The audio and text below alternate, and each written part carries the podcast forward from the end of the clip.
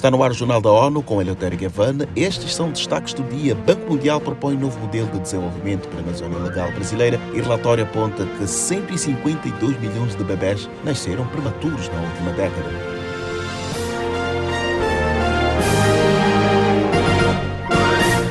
Cerca de 13 milhões e 400 mil bebés nasceram antes da hora em 2020, revela um estudo apoiado pelas Nações Unidas. Mônica Greeley tem os detalhes. Um milhão de crianças vindas ao mundo antes de 37 semanas de gravidez morreram por complicações, ou um em cada dez bebês. A análise global considera aspectos da evolução sobre o tema. O documento também inclui recomendações para mitigar riscos e melhorar o atendimento à mulher e ao recém-nascido prematuro.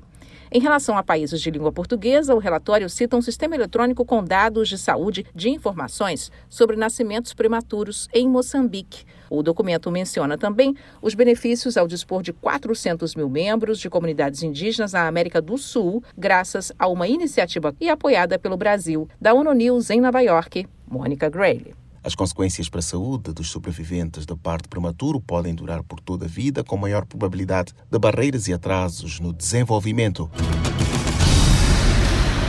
Os países membros da Comunidade Económica dos Estados da África Ocidental, CDAO, avançam com o roteiro para acabar com o tráfico humano na região. Os detalhes com a Matijane Candé. Milhares de mulheres e crianças são anualmente alvos de tráfico no oeste da África para fins de exploração sexual ou trabalho forçado. O Bloco Regional quer aumentar ainda mais a eficácia das medidas já delineadas no seu plano de ação para combater o tráfico de pessoas. O roteiro de Freitão lança bases para definir prioridades de antitráfico para a região, partilhando lições aprendidas e estratégias para implementar planos de ação nacionais. De Bissau, a Matijane Candé para a ONU News. O quadro regional promove mecanismos de recolha de dados mais fortes e traça vias para mecanismos regionais fortalecerem a prevenção, proteção de vítimas de tráfico e levar os traficantes ao tribunal.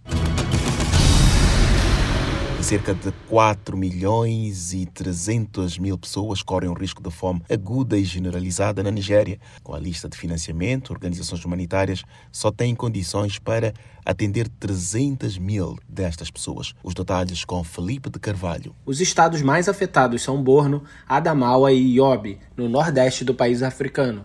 Para conter a crise, o Escritório de Assistência Humanitária da ONU, OSHA, lançou um plano de resposta estimado em 396 milhões de dólares. O objetivo é evitar a desnutrição aguda entre crianças e ajudar as pessoas na próxima temporada de escassez de alimentos. No nordeste da Nigéria, a escassez ocorre no período entre as colheitas. Da ONU News em Nova York, Felipe de Carvalho. Com base nos dados, o OSHA alerta que este ano o total de internações ligadas a casos complicados de desnutrição nos estados do Nordeste da Nigéria foi de quase 4,3 mil entre janeiro e março. O relatório do Banco Mundial propõe um novo modelo de desenvolvimento para a Amazônia Legal brasileira. Os detalhes com Mariana Serati. O documento recomenda um foco na produtividade urbana e rural, além da proteção florestal. Tal mudança elevaria os padrões de vida e ajudaria a conservar a riqueza das florestas naturais da região. A Amazônia Legal envolve nove estados brasileiros, que concentram cerca de 60% da floresta amazônica e partes de outros biomas, como o Cerrado e o Pantanal.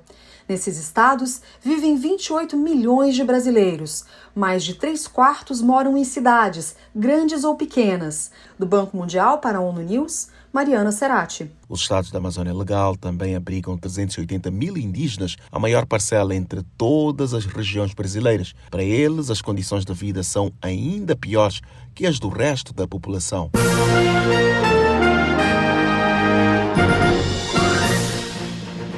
E este foi o Jornal da ONU. Mais informações na nossa página news.un.org/pt e nas nossas redes sociais. Siga ainda o Twitter arroba ONU News.